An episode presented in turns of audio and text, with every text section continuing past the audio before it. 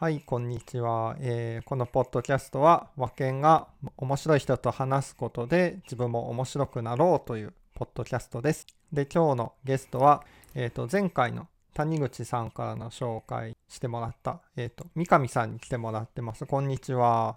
あ、こんにちは。よろしくお願いしよます。ろしくお願いします。えっ、と、三上さんがどんな人かっていうのを三上さんに紹介してもらいたいんですけど、あのーはい今日ちょっと不安なのが、あの、谷口さんには三上さん面白い人っていうことで紹介してもらったんですけど、三上さん話は面白くないですよっていうふうに 言われたんですよ面白い人だけど話は面白くない。なので今日は僕が頑張らないとその面白さを引き出せないっていうのでね、ちょっとプレッシャーを感じてるんですが、はい。なるほど。あ、はいまあその僕の話が面白くないっていうのはちょっと薄々感じてるというか 実感してるところなんで、ちそこは そこは和健さんに頑張っていただきたいなあという感じです、あ、なるほど。頑張ります。はい。じゃあ、はい自己紹介をお願いします。あはいえっ、とまあ三上ですえっ、とまあ、そうですねなんか一応今イギリスに住んでて、まあ、ソフトウェアエンジニア、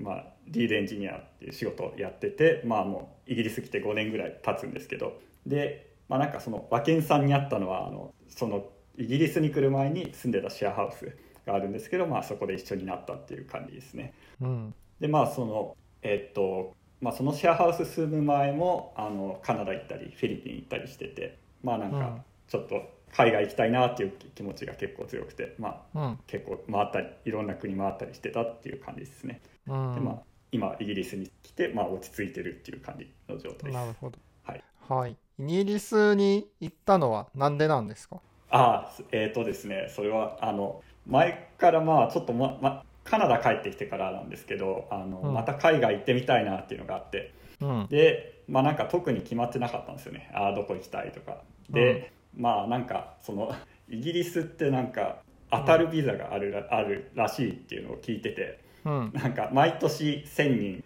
あの、うん。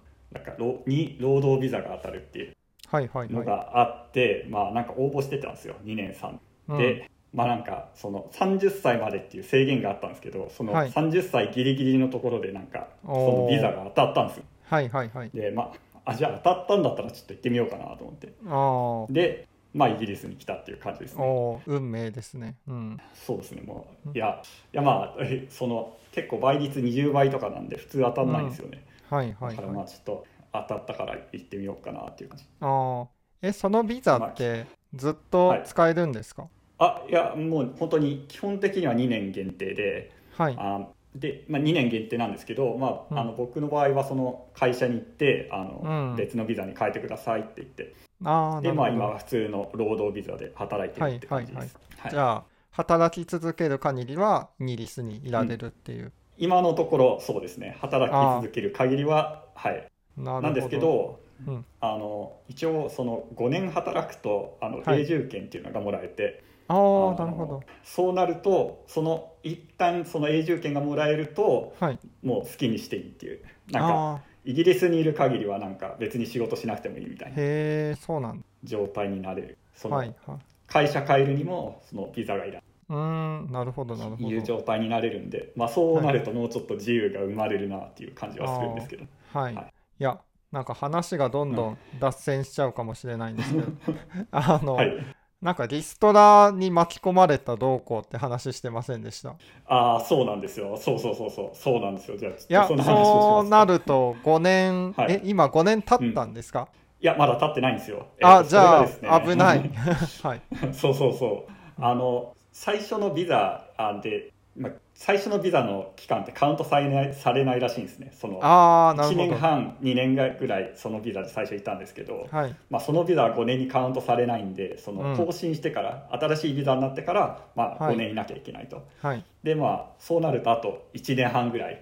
かかるんで、うん、はい。だけでまあだからちょっとえうんどうしようかなっていう感じあああちょっとじゃあちょっとそのリストラの話しますかあ、はい。でまあその一応リストラなんですけどまあなんか今まで全部で3回巻き込まれてるんですね。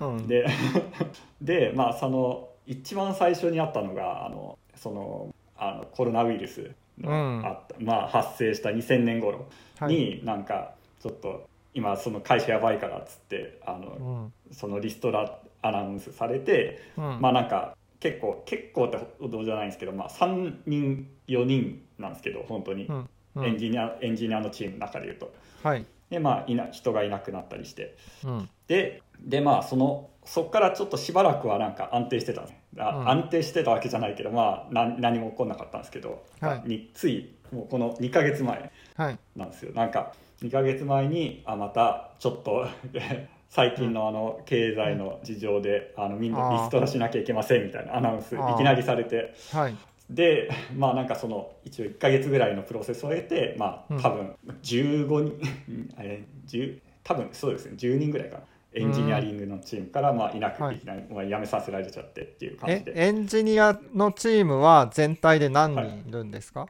あ全体でいうとまあ6070とかですね。60人ぐらいかああ。いたいたっていう意味だと。はい。はい。そっからの10人がいなくなってしまった、まあそうそうですね。はい、うん。10人まあまあまあたもしかしたら20人ぐらいかもしれないけどそのくらいいなくなったと、はい。ででその先週和健さんと話をしたじゃないですか。あの、はい。なんかあポッドキャストやりましょうみたいな打ち合わせしたと思うんですけど、はい。で、まあ、はい。その週末だったと思うんですけど土曜日か、はい。で、はい。まあ、月曜日になって、はい。なんかさーって仕事するぞと思ってなんかパソコン開いたらなんか、はいミーティング全部消えてたんですよ。あれなんかおかしいなと思って。はい。おかしいなと思って。でなんかその一応その朝のなんかスタンドアップミーティングっていうの、はい。なんかみんな集まるミーティングがあったんでそこに一応入ったんですけどはい。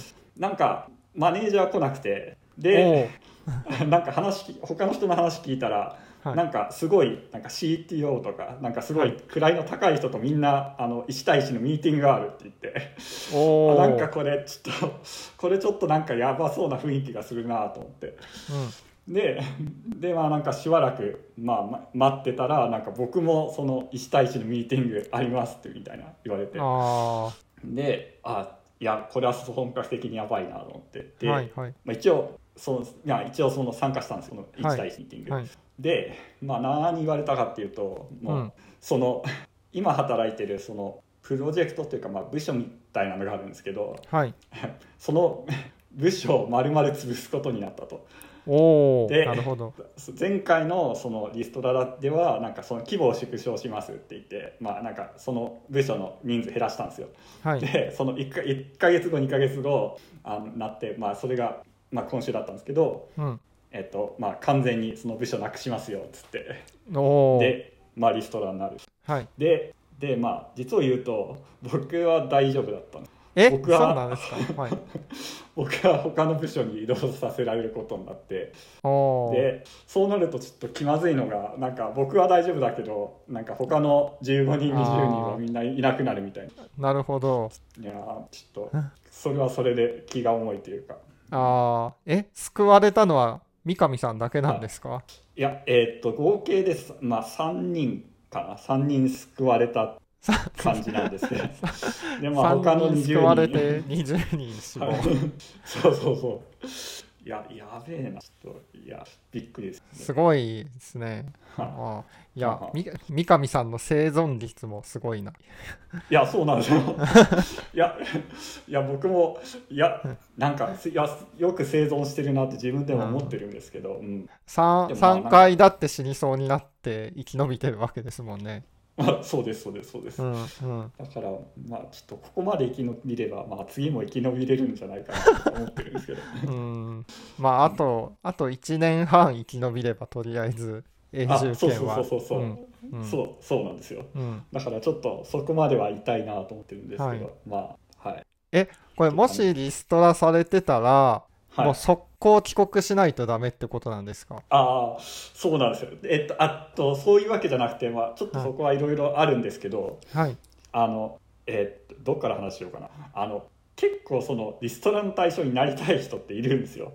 ああそうなんですね。自分で。へえっていうのは、うん。っていうのはそのリストラの対象になるとあのまず結構条件いい感じで会社辞めれるんですよ。まず、うんうん。あのまあ、特にあのイギリス人とかイギリスの永住権持ってる人だからとあの、うん。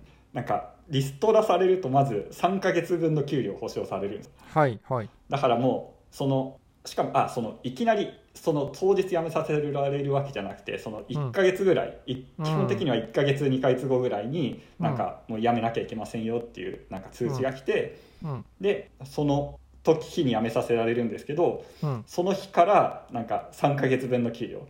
先うん。先はなんかもらえるって感じで。はいはいはい。だから割と 割と条件は悪くないですよね、あとなるほど。まあ、プラスそれプラスしてあのなんか結構そのなんかリストラのプロセスの中でこれ欲しいこれ欲しいみたいな話するんですけど、うん。なんか例えばノートパソコンとか ノートパソコンな MacBook 欲しいとか言ってなんかはい。MacBook もらう人とかいたりするんですけど、へえまあなんかだからまあなんか結構その3ヶ月休みお給料もらえてなんか休めるみたいな感じがあるから、結構まあリストラン対象になりたい人っていうのはいる。うん。でそのビザの話なんですけどうん。あの結構その会社によってそこもそのプロセスの中であの交渉していくんですけどはい。あのビザがあるひビザが必要な人ってあのなんだろうな、えっとまあ、なんかガーデンリーブっていうらしいんですけどその、うん。えっと席だけ置いとくっていうことがやってくれるんですよ会社が。えー、そんなことが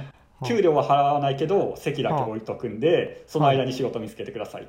はあなるほど。感じ。だから、うん。まあ、あの基本的にはそのビザがなく、えー、と会社辞めさせられると、うん。あのま多分1か月2か月以内に仕事が見つからない場合は、国に帰ってください。うん感じのなんか制度になってると思うんですけど、まあ、一はい。応そこは会社がちゃんとサポートしてくれて、うん。あの席だけは置いとくんで、うん。なんかその間に仕事を見つけてください。はいはい。ふうにはしてくれる。ああなるほっていうど感じです。あー。っていうあまあサポートはある、はい。じゃあちょっと優しいんですね。うん。そううんそうですね、うん。結構優しい感じはします。うん。あとでいやまあこれ結構あのすごい大事っていうかうん。ないと困るなっていううん。感じででっていうのはなんかうちの会社ロシア人とかいるんですよ。でおー。その人も対象になってなってて、まあいきなり返されるとちょっと今おお本当だ。やばい。今今返されるとめっちゃやばいんですよ。だから多分もうはい。まあその人とかもすごい必死で多分まあ、まあ、ももちろん会社がサポートしてくれるっていうのはあるけどはい。そのガーデンリーグ。はい。まあ、それとは別にしても絶対帰りたくないと思うんで。でしょう今ねすげえうん。必死で、はあ。え男性ですよね。あそうですそうですそうです。ってことは帰ったら兵役があるかもしれないっていうことそうそうそうそうです。そうそうそうそういうことです。なるほど、でまあそその人も来て2年くらいなんで、あのまあ、あと3年3年いられればなんか永住権もらえてちょっと安泰みたいな感じがあるんですけど。うん。それは三上さんより切羽詰まってますね。そうそうそう。僕僕の場合はちょっと見つからなかったらまあまあ最悪帰れば帰って、うん。まあ、帰りゃいいかって感じですけどさすがにちょっと、今そのロシアに帰るっていうのはかなりそうですね。あ生死ね、命に関わるから。うん。そうそうそうそうそう、うん。うん。生死に関わるよなと思って。ああ、なるほど。感じ。です。え、で、そのロシアの人はリストラ対象になっちゃったんですか？そうそうなんですよ。リリストラ対象になっちゃったんですよ、なるほど。それは辛い。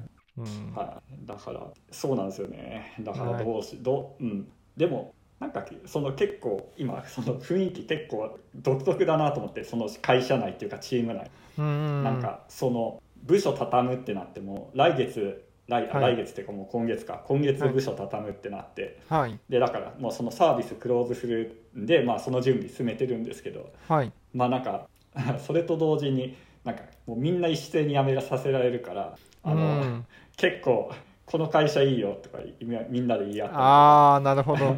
あとそのレジュメをレビューし合ったりとか してるんですよね。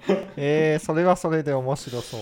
うん。そうそう。まあみんな同じ状況だからまあそう,、うん。そういうなるほ独ど。特な感じになってます、えはい。そのリストラされるっていうことはその、はい。えー三上さんの勤めるその会社がちょっとやばい感じなのか、それともイギリス全体とかがこう不景気な感じなのか、どっちなんですか？ああまあ、うん、どっちもあるとは思うんですけどうん。そうですね、まあ、今僕がは働いてる仕事してるのがなんかどっちかっていうと医療系のなんかうん。会社なんですよ、はい。まあ、まあスタートアップっつってももう多分8年9年経ってるんで、まあ、うん。そういう感じじゃないとは思うんですけど、はい。でまあなんかその コロコロナって結構追い風だったんです。ああそっかそのなんかうん。いろいろその医療系で変化が起こるって言ってうん。変化がおまあなんか起こるからまあけまあ一応なんかそのリストラとかあったんだけどうん。一応投資してもらえたんですよ。なるほど、まあ生きて。うん。ただまあそっからまあ2年3年経ってうん。なんかあんまりあんまり変化がないぞというかうまくいってないぞって。業界あ業業界全体的にあんまりなんかそのコロナがあってなんかチャンスがあったように見えたけど、あんまり変わってないと。うまく進んでないと、なるほど。っていうところでまあなんかまずそんなに投資してもらえなくなってるらしい。うん。なるほどなるほど。あだからまあそうです。だからそこでうまくいってないっていう感じですね。まあまあもちろんそのあのイギリスっていうか、まあ、全体的に経済あんま良くないんで、ーえ。そういうところでー、はい。リストラ決めたっていうのもあると思うんですけど、あー。まあ、その前回のリストラがその理由がそれだったね。はいそのはいはい。経済的経済的にあんま良くないからちょっとリストラしますっていうのが、まあ、一番の理由、う。んで、まあ、今回のリストラはなんかあ なんか投資家がそう言ったからまあそうしましょうみたいなああなるほど。はいはい。らしいんですよね。はい。今後も医療系は医療系なんですか？その仕あまあそそうですそうです。うん。そうですね。そういう感じです。うーんなるほど。だからまあまあそこは変わってなくてまあその一つのサービスが、まあなくなりますよっていう感じなるはい。だね、なるほど。あいやーまあ生き残ってよかったです。うん。いやそうなんですよね。うん。生き残って、まあうん良かったっちゃ良かったんですけどね、うん。まあまああといやでも1年ま半。頑張りましょそうまあそうです。うん。いや、でもでまあそうなんですよ。一応頑張りましょうっていう感じではあるんですけどまあそれと同時にううん。まあこっから先どうしようかなみたいななんかその1年半まあうん。その、えっとその永住権取れる1年半もまでの1年半もそうだし、その後どうしようかなっていうのやっぱすごいです、考えてて。なるほど。うん。そこがちょっと難しいなっていう感じですよああはい。ね。まあででまあそういうところでまあなんかその変化、変化っていう話なんですけど、はい。ちょっとまあ一つのテーマとして今日話あまあちょっと話しようかなと思ってたんですけど、はい。でまあちょっとまあそそういう感じで、まあ、環境が変化してるから、まあ、少しずつ変化していかなきゃいけないなっていう、はい。まあ、感じっていうのが、まあ、僕の中であって。うん。まあそのでまあその自分の頭の中でまあ変化とは何かとかそういうことをちょっと考えたりしてたんです。なるほど。ででまあなんかその基本的になんかそのエンジニアだったりとか、うん。まあ、デベロッパーっていうのはなんか常に変化したりとかなんうん。か成長するっていうのがまあ求められてると思うんですよ。うん。ででまあなんかまあな,、まあなまあ、なんで僕ら僕っていうか、まあ、エンジニア変化していかなきゃいけないのかなって考えた時に、うん。まあそのうんなんて言うんだろうな。その、まあ、業界みたいなのがあって、まあ、うん。そういうのが少しずつなんか変化してる。少しずつ変化していって、まあ、それに追従してなんかもう、まあ、エンジニアとかも、まあ、なんか少しずつ技術学んで自分で変化それに追従して変化していかなきゃいけない。うん。いうのがまあなんかあって。うん。でえっとまあなんかそのなんか新しいプログラミング言語を学ぶとか新しいフレームワークを学ぶとかなんかもうこの技術フレームワークとかプログラミング言語古くなってきたからまあちょっとずつまあ新しい技術になんか置き換えていきましょうとかなんか手法を習得したりしましょうみたいなうん。のがあってまあそれの繰り返しかなと思ってるんですよ。はい。でで、うん。まあまあ多分それがなんか生き残っエンジニアとして生き残るためのにはまあうんなんか一番最適なのかなと思ってるんですけど、はい。まあ一方でなんか僕それなんか全然面白くないなと思っててつまんないといえうか。えどういうことですか？でっていうのははい。っていうのはなんかその変化を予測してそのうん予測した変化通りに変化しよう、あなるほど。なるほど。予想通りの変化っていうことね。はい。そうそうそうですそうですそうです。あだからまあなんかそのなんか比較的なんか昔だとなんかどう変化するのか分かんなかったからちょっと変化するの面白かったんですよ。ーはいはい。でも今の変化ってその大体どういう変化するかっていうのが割と予測が立っててうんうん。僕はそれに追従していかなきゃいけない。いけなはいはい。だからあなんかなんかもう先が見えるじゃないですか。なんか先が見えててそのなんかうんなんか同じことしなきゃいけないみたいな。なんーかあそれが面白くないような気がしている。ーなるほど。予測できない変化の方が、うん。三上さんは、あの好ましいと考えていると、うん、あそまあそういうことですね。はい。あーあのなんかその別にそういう変、うん。予測できるように変化するのが、うん。えーとまあ、できないわけじゃなくて僕はどちらかというとその予測して自分を変化させていくっていうのは、まあ、うん。どちらかというとできる方だと思うんってて、うんうんただただ一方でもうそれ繰り返してきてなんかうん。もうその変化の仕方がつまらないなと思って、なるほど。最近、へえっていうことは、うん。はい、あの三上さんがこのイギリスに行くことになったのはまあはい。なんでしょう、予想外な変化ですよね。たまたまその、まあそうです。そうです。はい。はい。当はたったからっていう。だからそういう変化はそういう変化が好ましいっていうことですね、い。まあまあまあそのそういう変化の方が僕はすごい面白いなっていうかなんか結構その、うんなんなんでしょうね。満足感を感じる。なるほど。あなんか何が起こるか分かんないけどまあこういう状態になったと。あっていうのは僕は面白い変化だなと思うんですけあどなんかそのエンジニアとして成長するみたいなのってわ、うん。割ともうなんかマンネリ化してるっていううか、ん。うん。いやうんわかります、いう感覚があるんで。ね、うん、それはなんでなんですかね、うん。予測できない方が良いと思うのはなぜなんですか、いや予測できない方がいいと思うのはなぜか。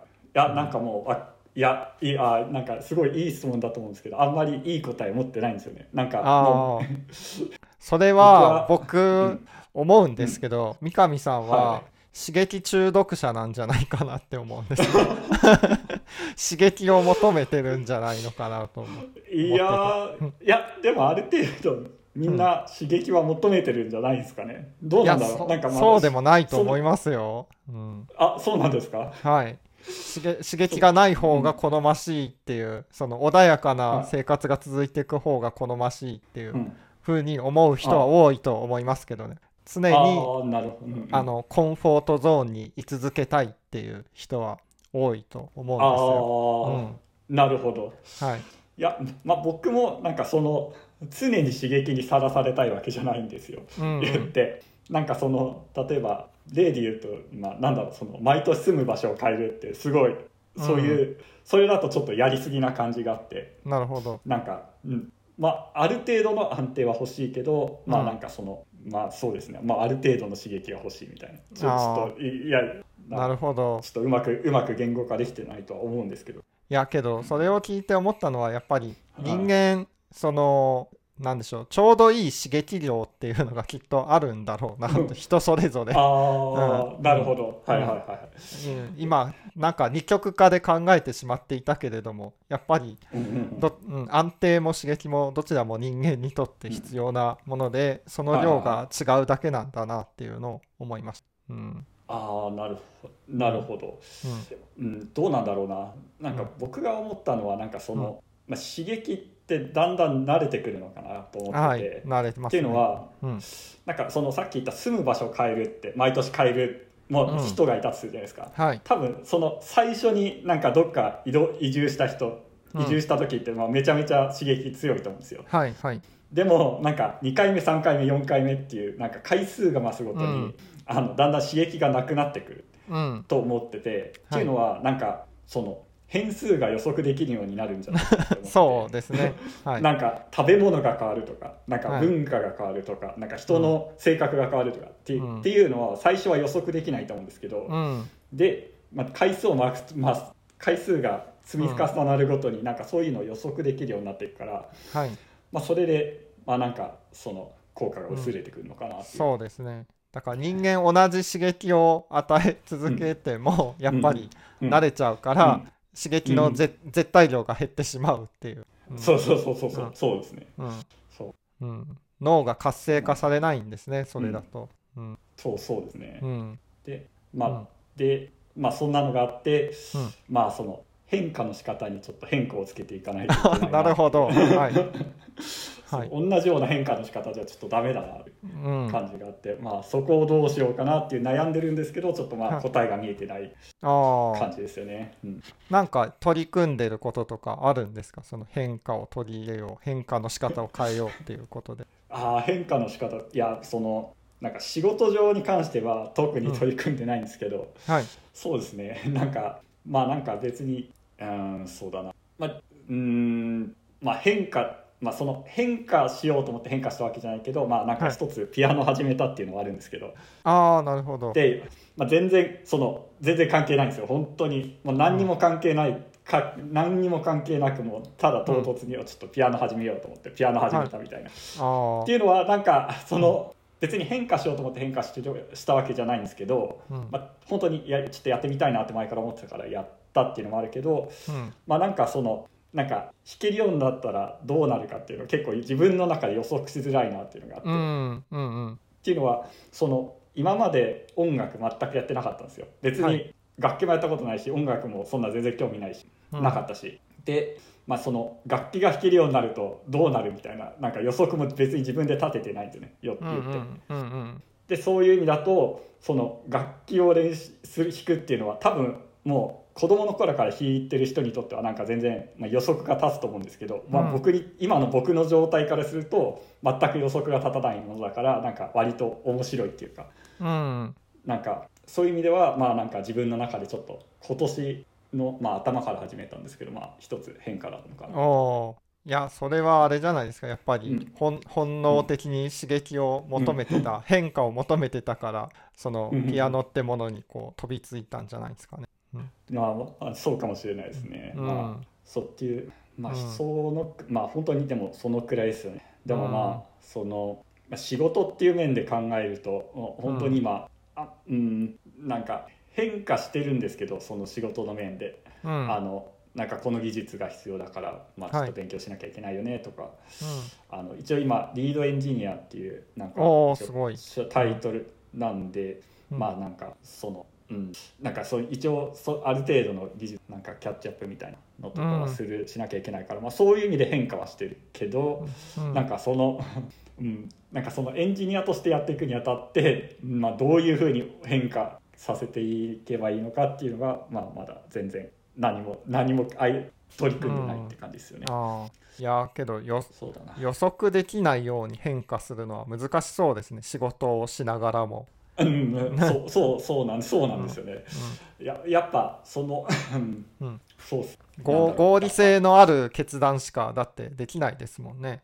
うん、そうそうそうそうそう。なんかその、うん。やっぱそのお金お金っていうのを考えるとやっぱりその合理ある程度の合理性というか予測っていうのが必要になってくるんですよね、うん。だからまあなんかそのお金のこと考えなくてよくて、うんなんか好きなもの作っていいよっていうんだったら、まあ、ある程度まあなんか全然関関係のない方向とかに行けるとは思うんですけど、うんはい。まあ、そのお金稼がなきゃいけないっていうのがやっぱ、うん。まあ、中核にあるんで、うん。まあそのすごく大きく変化させるのは難しいああ確かに。のは、うん、あるんですよね。経経済合理性を捨てない、はい。うん、そう。和健さんもちょっと、はい。なんかうん結構変化してまして、へ変化したんですよね。そのなんかもともと長く働いた会社があって、はい。そこからまあ個人のはい。ゲーム開発者になったと、はい。なんかそこはどうなどうなったのいやどういう経緯だそういやったのかな本当まあ同じような部分はありますね、いや同じような部分って言っていいのかわかんないですけど、うん。ぼはい。僕は自分自身刺激中毒者だと思っているので 変化が欲しいと、それこなるそほど前の会社を辞めたのはこのまま会社にいても、なんかその変化になんか大体予測ができてしまうなとその変化が。ああ。うんなるほど。それはちょっと面白くないぞっていうことで会社を辞めたのがありますね。うん、なるほど、うん。で、まあ、今年は結婚してそのうん。下関に引っ越したりしたんですけどいやまさしく、まさしく変化が起きててそれは、、はいやこれは良かったなとすごい、あよよかった、うん、なるほど。なんかそう、それは、うん、いその変化は予測してたんですか、や全全く予測くしてなかった。全く予測してなかったんで、そう。なるほど。はい、いやその人生にランダム性を持たせたいっていうふうに言ってたんですけど自分の中では、あうんうんうん。うん。はいはいはいそれランダム性を取り入れられたので。で、うん。まあ妻の仕事的にその,うんあ、あの住む場所もランダムになりそうな感じなので、うんまあ国内ですけど。ランダムになる。そうなんです。すよなんか毎年いろいろ営業かけてそこに営業所建てるために引っ越すみたいな感じになりそうなので、ああなるほど、はい。なのでそういう意味でもいい結婚相手と出会えたなと 思ってます。ランダム性を取り入れられる妻、うん、あめっちゃそう,、はい。あそうなんですね、はい。え本当に毎年引っ越すって感じなんですか？それともまあなんか23年ごとあー毎、うん、ほぼ毎年じゃないかなと思いますね、はい。え次どこ行くんですか？ちなみに。次多分来年は高知に住むと思います。高知？おーなるほど。はい。すごいな。え、はい。なるほど。はい。そっか。いや確かにそれはなんか刺激がありそうねそうですね。まあ妻も刺激が好きな人だったので、まあちょうど良かったですね。うんなるほど、うん。はい。うん。へー。うん。えでその、ゲーム個人ゲーム開発者になった時のこともちょっと聞きたいんですけど、はい。なんかでまあなんだろうそのやっぱその会社辞めて別の会社に移るっていう選択肢もあったわけその時に、そうですね。なんで、はい。そなんで個人のゲーム開発者になったのかな？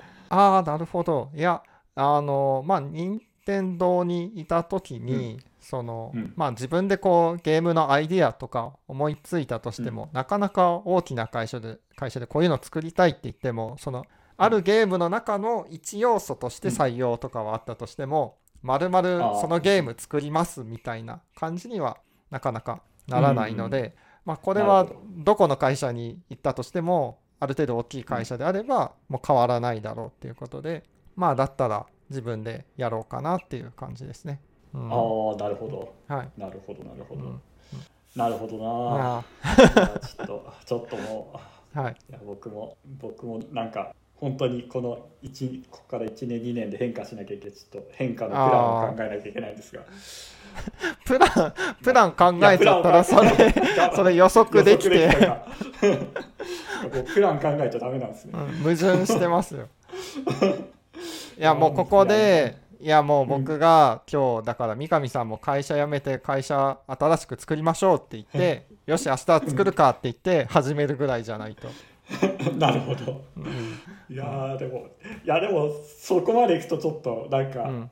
うん、なんか行き過ぎな感じがするんですよまあ確かに。まあー。まあまあまあわかるわかるうん。ななんだろうな、そのちょうどいいきょところを見つけるのがちょっと難しいっていう感じですかね。うん、またどっかのビザに申し込んでみるとかどうだろうな。ああなるほど、うん。なるほど。でもまあそこもなんかちょっと難しい、まあ難しいっていうか、うん、なんだろうな。そう。うーんとまあえっとなんだろう。今彼女がいるんですけど、はい。でまあその一緒に家を買うっていう話をしてて、はいはい。ででまあなんかそうなるとある程度なんか安定する安定した方向になんか進んでいくのかなっていう、はい、変化変まあ化しにくくなりますね、そうなると。まあまあそうなんですよ。まあうん。もちろんその、家を買うっていうのはなんかうん。大きな変化ではあると思うんですけど、まあその変化したした先で変化さするのが難しくなるそう固定化まあしますね。うん。うん。まあそう。だからまあ住む場所としてはまあなんかまあなんか固定化すするというかうん。安定化させて、なんかそれ以外のところで変化していくのかなっていう感じですね、なるほそう。だからなんだろう他の他の国のビザ他の国に移住するっていうのも、まあ、できなくはないけどまあうんなんか今の僕の感じだともうなんか刺激が薄れてるからあんまど。り なるほど。あはんまりなんかってい。なるせっかく家の話出たんで、そのイギリスで家を買うの、その日本で買うのとこう事情が違うと思うんですけど、どういう違いがあります？え どういう違いがあるか。ああ、はい。なるほど、うん。まあいろいろち、まあ、ちいろいろ違うんですけど、まあはい。まあ、まずそうですね。なんか、まあ、まず一つ一番大きいところとしてはあの、はい。なんか日本ってやっぱ新築ってすげえ、うん。あのやっぱみんな欲しがるしあの、うん。やっぱ市場としてもなんか、新築物件のうん。なんか割合って多いじゃん。か。はい。なんなんですけど、まあ、イギリスってまあどっちかっていうと逆で、うん。新築物件って全然ないんですよ。新うん。もうほぼ中古物件、うん。まあ、で8まあなまあ60%な、うん。まあなもう本当に 70%80% はもう中古物件で、まあ、残りの20%が新築物件、うん。で、まあ、その大きな理由があの、みんな新築買わないんですよ。どっちかっていうと。おおなんと。なんと。でまあその理由なんですけど、はい。まあ、新しい物件ってあのまず人が住んでなかったと。誰も住んでないから何の問題が起こるか分かんないと。うん。なるほど。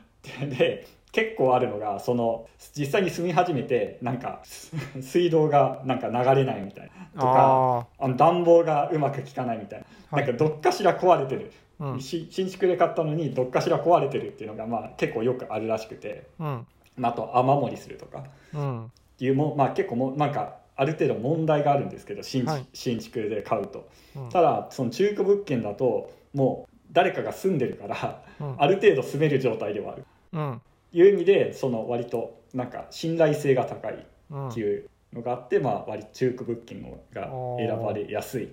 なるほど。いう感じなんで。そこまあそうそう。その中古物件の方がまあ結構メインみんな売り買いするメインっていうのがまあ一つと、うん、まあ、あともう一つがあのあれです。あのえっとまあ家の物価物、えー、と価格っていうのが、まあ、基本的に、まあ、上がっていくっていう感じで、うんうん、まあなんかその日本ってあのは家の物件新築買って買ってなんか年年を追うごとに価格が価格がどんどん下がっていくじゃないですか。はい、っていうのが、まあまあ、なんかイギリスの物件では基本的にはなくて、うん、あのもう基本的にまあ年5%ぐらいは、まあ、上がっていくっていう感じ。基本的には。はい。ただまあインフレもしてるんでなんか相対的に言うとまあ価格は下がってるんですけど、まあ、絶対的な値としてはなんかちょっとずつ上がっていく。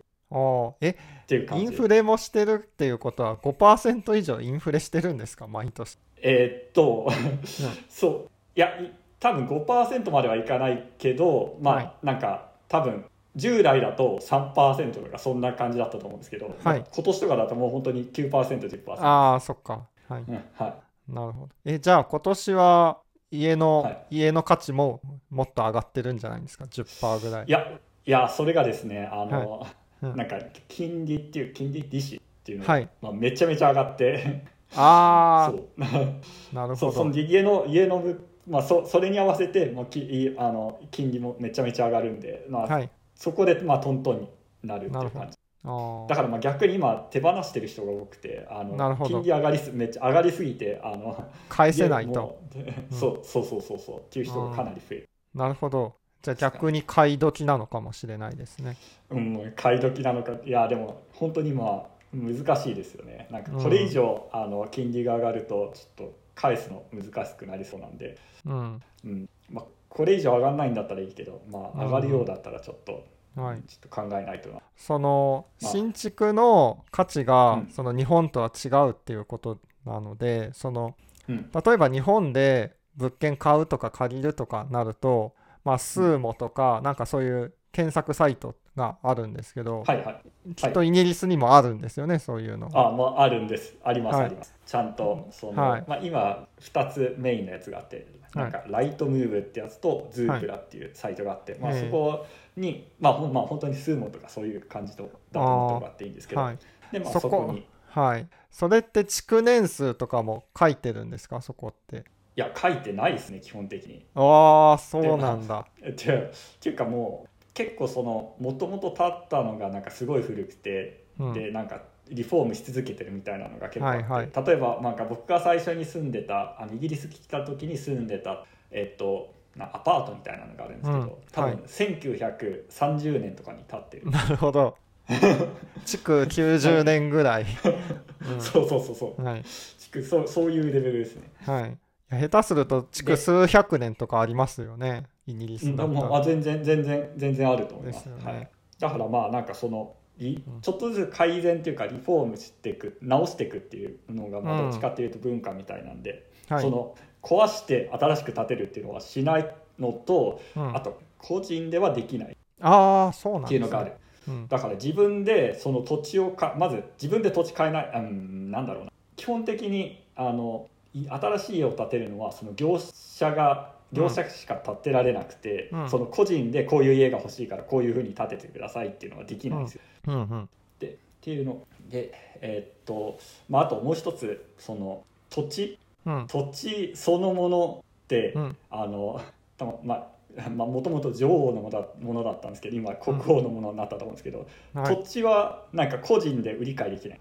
えー、そう土地は、はあ、土地はもうなんか国王国王、まあ、じょまあ、国王のもの、まあ、今国王になったんで国王のもの、はい、で、まあ、その上に立っている家を買えるっていう感じ。ああそうなんですね。なんかその日本ってその土地をこの売り買いしてるじゃないですか。そうですね。でもそう土地をの売り買いっていうのはできああなるほど。なんかそなんかその農場用のなんかね土地みたいなのは売り買いできるんですけど、うん。なんか家建てる用の土地みたいなのは売ってない。っへえ面白い。ていうのはある。うん、そこはちょっとまあおまあ大きな違いかなっていう。うん、えいくらぐらいで買えるんですか？家。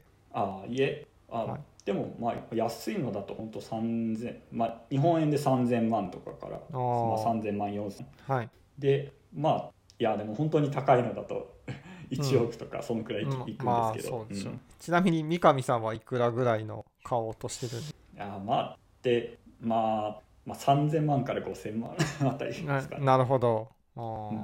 まあ日本よりはやっぱりちょっと高いですかね、うん。日本で安かったらもうちょい安いのはある。あー。あまあもちろんその住むエリアにもよるんですけど、うん、なんかもうめちゃめちゃ田舎とか行ったらもう全然ああ多分その1000万2000万あると思うんですけど、はいはい。まあまあある程度のある程度の便利さ求めるんだったらまあそのくらいかなっていう。うん。なるでまあもうその本当にロンドンの中とかになると、うん。まあ普通に5000万以上はしますね。うん。なるはい。じゃ和健さんは別にもうはい。和和健さんは特にあの、はい。家か家買おうとかないですよね。家は賃貸派ですね。うん。前なるほど。まあそうですね、うん。まあ妻も賃貸派なんで、うん、買うことは多分ないんじゃないか多な、分。うん。なるほうん。ど、まあ、そう日本はねまあ下がっちゃいますからね。住んだ途端に。うん。そうです。よね。うん。そうそうそう。なんかそれがないのがイギリスのいいところかなと思って、うん。ななんかその結局その、まあ、3年5年住んで、まうん。あ、なんか別の家にか新しい家買ってまた住むみたいな、結構うんやる人多いんで、まあその短期でも、まあ、5年くらいうのん。期間でも全然家買うっていうう感じですんね、こっちだと、なるほまあ、そこはいいと思うなっていう。どうん家が家があんまり増えないのがいいんですねきっとそれ。ああなるほど、うん。家が増えない。そうですね、うん。家は増えないですね。はい、あうん。日本はどんどん増えてっちゃうから。うん。あでもまあ家増えるけど、まあ、壊したりもしてるんじゃない？わかんないいやーそれが日本は空き家問題というのが非常に問題になっててその年を置いてなまあ死んでしまって家が家だけは残ってるけどそれ壊すのもお金かかるしみたいな感じでずっと何使われもせず残り続けるっていう家が数百万個とかなんかそそういうレベルであるらしいですよ。空き家が。うん。なるほど。はい、すごい問題になってます。うん。へえ、うん。確かに言われてみればそういう問題は全然聞かないですねこっち、あっていうのもなんだろう。あのえーっと例えばなんか使われなくなっためなんかめちゃめちゃボロい家みたいなのがあったとするじゃないですか、まあ、はいアパートの部屋でもいいんですけど、はい。なんか結構その、まあ、業者じゃないけどそういう家を、そういう部屋を買い取ってリフォームして売り直す人っていうのが結構いて、うん、まあ、それやるとまあなんか結構儲かるらしいんですよ。ああなるほど。だからその 古い古くて空いてる家っていうのは結構そのそういう人たちにとって結構ビジネスチャンスだから、なるほど。割とそういう家でも結構買われることが多い。日本も新しく家を建てるの禁止とかにすれ そうですね。ば、はい、空き家問題解決するかもしれない。確かに。うん。うんそうね、うん。確かに、あと一個今日話そうって言ってたミニマリズムについてでああなるほど。これはどんな話なんですか？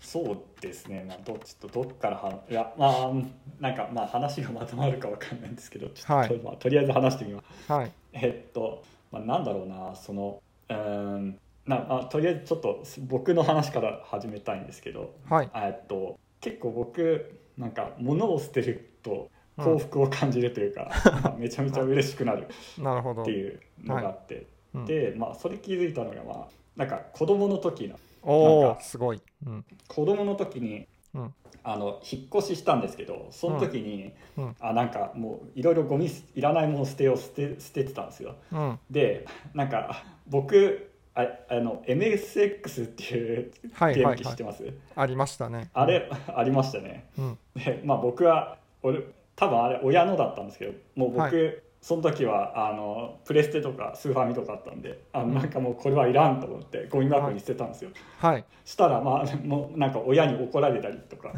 しててうん。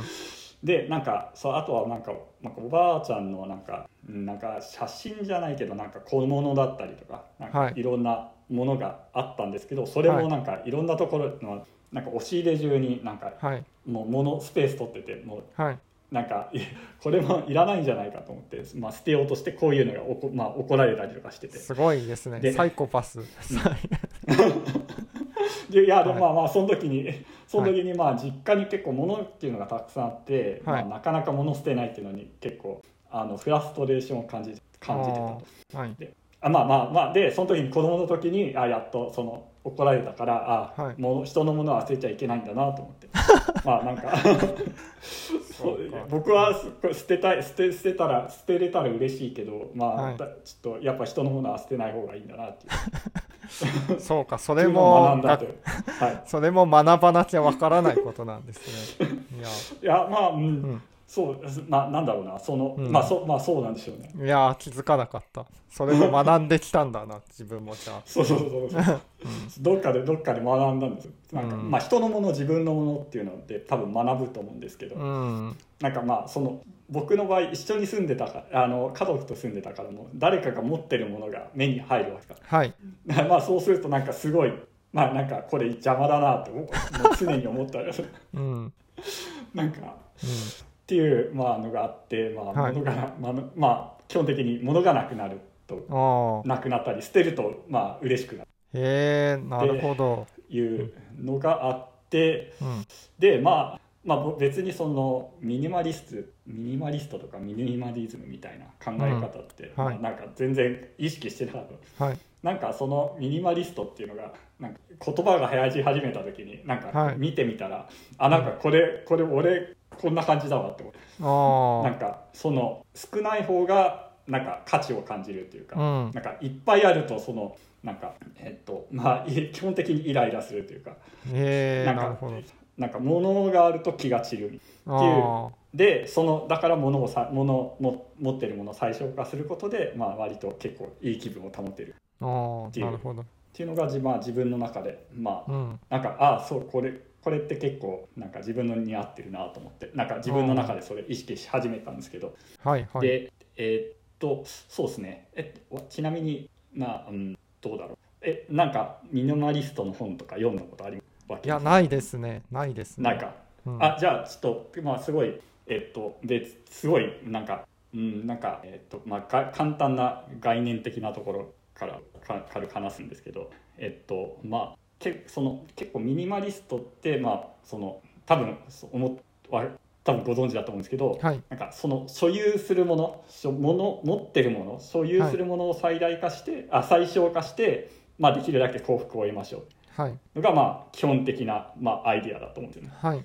で、まあ、もものものを減らしていって、まあそのいいものを残していきましょうっていうのが割とその、えー、と今ミニマリスト、えー、と人たちが考えてるで、はいまあ、実践していると。はい。でで、まあまあ、そのい、まあ、その中にちょっと含まれてるのが、まあ、いろんなものを、まあ、デジカルデジタル化っていうかその、例えば写真は、まあ、その実際に写真紙として残すんじゃなくて、まあ、もう写真デジタル化して残したりとか、まあ、音楽とかも全部デジタル化しましょうとかあと、はいまあ、本とかもデジタル化しましょうで、まあ、スペースを確保できますっていう感じが、まあ、割と、まあ、今の考え方だとは思うんですよね。はい。で、まあ、ただなんかちょっと僕、まあ、さこの認識はちょっと最近改めた方がいいなと思っててちょっとまあ、僕僕の中でこれちょっと変わ変わってきたんですよこれこはいの考え方が。ほうほではでまあな,、まあ、なんでかって言ったら、まあ、一応うん結構イギリスに引っ越してきてスーツケースとなんか、まあ、リュックリュックで、まあ、イギリス来たんですけど、まあうんもう最小限のところから、まあ、結構うん生活始めて今少しずつ物を増やしてるっていう感じなんですけど。う。はい。まあ、まあそのその過程で、まあ、その最小限のもので生活ってすするっていうところに結構問題点が見えるおう。でで、まあ、その考え方をちょっとかん変えてみようかなっていう感じで、まあ、うん今、かえー、とちょっといろいろ実践をしてるんですけどっはい。ていうのがえっとまあそのな何を最小化するかっていうところでちょっと割と今考えてるんですよね。はいはいはい。でまあ、結構その今言うミニマリストって結構物をも所有するものを最小化しましょうっていうのがぶ割と物理的なものをはい。最小化するっていうこはいとですね。はいはいそ,、うん。そうそうそういうことです。うん。でまあただなんか、まあ、僕がなんか生活してしていく上でちょっと最小化した方がいいなと思っていることが、まあ、まあ2つあって、はい。あのなんか費やした時間に対して得られる幸福っていう、なんか、まあ、一つの指標なんですけど僕の中で、はい。なんか例えばあの5分5分の時間でうん。100の幸福得られるっていうのとはい。なんか6時間で100の幸福得られるみたいなはい。のだったらなんか5分で100の幸福得られた方がいいっていそうですね。うん。っていう、まあ、できるだけまあ本当にこう言ってコスパみたいなもんなんですけどできるだけ少ない時間で最最大の幸福得ましょうっていうのが、まあ一つ目まあうん一つ目で、でまあもう一つがあのえっ、と意思決定とまあなんか、えーまあ、決断まあ日日頃結構その意思決定とか決断するっていう機会がめちゃめちゃあると思うんですけどはい。それの選択肢と回数を最小化するおおでたでえっとなんだろうなえっとっていうのはあのあのなんかわきもしかしたら聞いたことあるかもしれないですけどその決断っていうか何か物事を決めるっていうのは筋肉のようなものっ。ていう考え方があって、その1日に何回も行ってると、まあ、だんだん疲れてくるはい。っていうのがあってあーあーなんだろうあれですね。だからまあまあそのススティーブ・ジョブスが同じあそう服を何着も持ってたのと同じようなはい話そうですそうです、ねはいはいそういうそういう話ですうん。そうそうそうそうそうだからまあ僕の中で、まあ、その2つをあまあそのども最最小化していきたいなっていう。うん。でまあ今か、まあ、考えてて。うん。で まあうんそうだな。で、今実際にやってることはどんなことなんですか、でまあそうなんですよ。そこでまあ僕ちょっとまあ話が若干飛ぶかもしれないんですけどまあ レコードプレイヤーを買いましたと。どうつながるのかが全然見えてこない。はい。えーっとですね。まあそれはそうまあ多分そうなんですよ。ちょっと、あいやうまく話をまとめられるかわかんないけどちょっととりあえず話をするんですけど。はい。いや、だってどう考えても物が増えてますからね。うん。そそうそう。もので考えるとまあ多分もう増えてるんですよ。確実に、はい。でえっととまず えレコードプレイヤーとかどどのや見たことありますか？はい。触ったことはあります？まあ、なんとなくあじは。はい。あなるほどあまあ若干軽く説明すると、まあはい一応あの、まあ、アナログのでっかい円盤ですよね、はいまあ、それがないと、まあ、まず、まあ、そのレコードプレイヤー聞くのに最低限必要なものっていうのがそのレコードプレイヤーと,、えーとまあ、スピーカーねはい。でまあその針が針がなんかその円盤に当たることでなんか音が出るでうんも基本的に、まあ、片面20分30分ではい。あの、まあ、もし反対側聞きたくなったらちょっとは、まあ、またひっくり返してまた再生しなきゃいけないっはい。ていう、まあ、多少の面倒くささがあるはい。で、まあ、これを買ったんですけど、はいあの、まあ、買う時に重視したっていうのしたものっていうのがその 自動でリピート再生されないっていう機能なるほど。っていうのがえーっとえーっとそのもう自分でその再生しなきゃいけないもうリピート再生しなきゃいけないってなった時になんか自分で針を持ち上げて最初のところまで持ってって、まあ、針を落とさないっはい。ていうのがあってでまあなんか僕の中でこれはうーんとなんかそのすごいいい発明だなっていうかその面倒くささっていうのを機能として買ってるんですよなるほど。はい。はい。で、えーっと、まあ、な、えーっと、何に、そう、えーそう、えーっと、そうだな、どっから話す？それは、えっと、はい面倒くささがあるから、リピート再生をしないってことですか、あ、えーっと、あ、まあ、そう、まあ、そう、そういうことです。そういうことです。はい。で、あの、まあ、じゃあ、そうです。はいなんか YouTube とか、まあ、まあ、Spotify でもいいんですけど、はいで、もうちょっと考えてみたいんですけど。はい。なんか、基本的に、そのユーザーが長い時間滞滞在できるように。はい。UI とか UX 最適化されてると思うんですよ。はい。まずであのまず1回再生すると止まんないんですようん。もう自分で止めようと思わないと止まんないっはい。はい。ていうのが、まあ、すごい僕の中ですごい問題だと思っててなるほど。意思決定がそこに介在してしまう、はいということですね。そう、うんあそうですまずその意思決定一つが結構重いっていうかなんかその1回聞きは YouTube とか YouTube 見始めると、例えば YouTube 見始めるとなんか抜け出すのにめちゃめちゃなんかその決断力がいる。っていうのがもうなんか僕の中であって。っていうのと、それが一つとなんかさっき話したあのできるだけ少ない時間で最大の幸福を得ようとするとうん。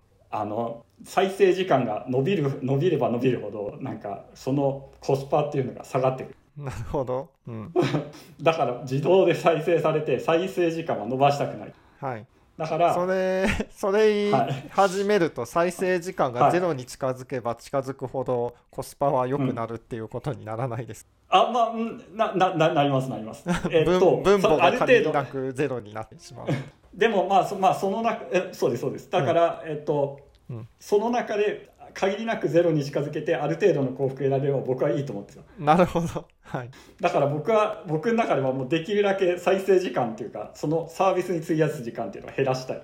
ああなるわかるんで。いやまあ分からなくはないですわからなくはわからなくはないか、えー、そっか。いやなんか僕の中ではもうこれすごい重要なところでなんかなんかその費やす時間を減らすっていうのはもうめちゃめちゃもう自分の中で今。うん、あー。なんいや言わんとしてることは分かるんですけどレコードプレイヤーがそれに最適解なのかっていうのはちょっとはいはいはい納得できないかもしれない、ああマジですか、うん、いやそのうんレコードプレイヤーの再生する時間がそのちょうどなんでしょううん幸福度が極大になってそのうん消費量が極小になる。まあそれのうん。分母と分子の計算した結果が最大になるとは限らない気がするから。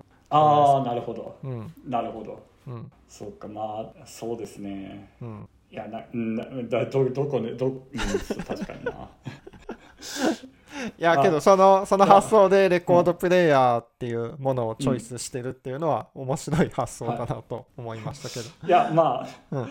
まあでもうん。うん、なんかまあ一種一種の変化変化でもあるんですよ、まあそうですね。なんかそのまあなんかその最適解、うん、まあなんかもしかしたらどっちが先かっていう話もあるんですけど、はい。まあ割と、まあ、レコード聴き始めてそ,、まあ、そのこの良さに気づいたっていうのも若干あるかもしれないですね。なるほど。その決断動向の話で決断にそのエネルギーを消費するからどうこうっていう話はまあよく聞く話で自分も考えたりするんですけどまあはい。逆のものとしてなんか例えば服のコーディネートを何でしょう。年を取っても服のコーディネートとかを考える人はボケにくいとかなんか料料理をすると脳トレになってその脳にいい刺激になるとかなんかそれって決断して消費してるけど、まあそれがプラスとして捉えられてるよなと思って。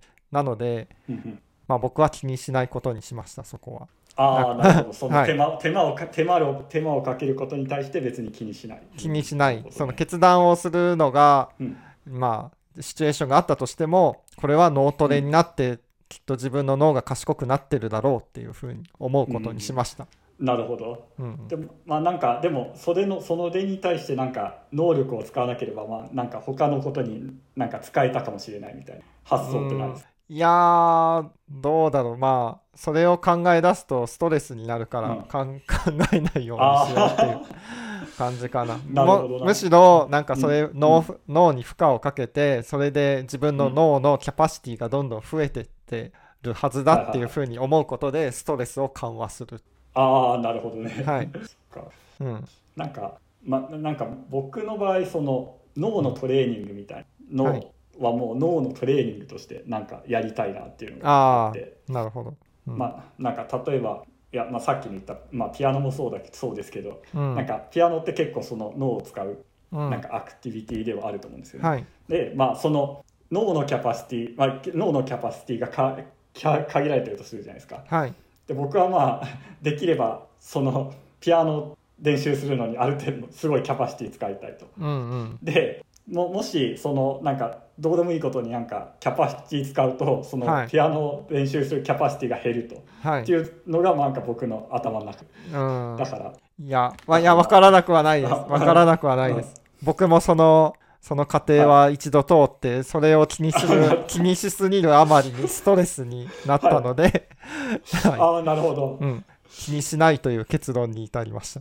うん。ああなるほど。はい。気にあそういう時があったんですか？和健さんも、いやそうですね。気にする時はありましたね。うん。なるほど、はい。ああうん。あまあうんそうあ確かにそのえそれってどうやって抜け出したんですか？なんかそう確かに僕も言われてみればはい。その気にしすぎてるのかなって思ったりとかストレス感じる時はあるんですよ、はい。言って。はい。でもまあなんかそのもともとのあこれももしかしたら変化につながるかもしれないんですけど、はいもとも子供の時からこういうなんだろうな。うん。減らしたり最適化したりっていうのがもう自分の頭の中にあって、うん。そこは変化してないね。はい。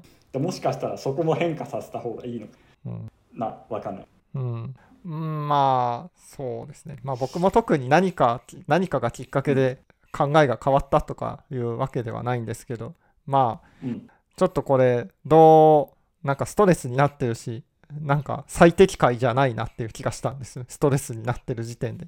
うん。なので はい。なのでまあ今やってる事象をプラスに捉えるっていう方向で 最適化するという、うん。なるほどね、はい、感じですかね。うん。はい、そうですね。うん。いやなんか じゃあちょっとはいちょっとあれなんですけど、はい。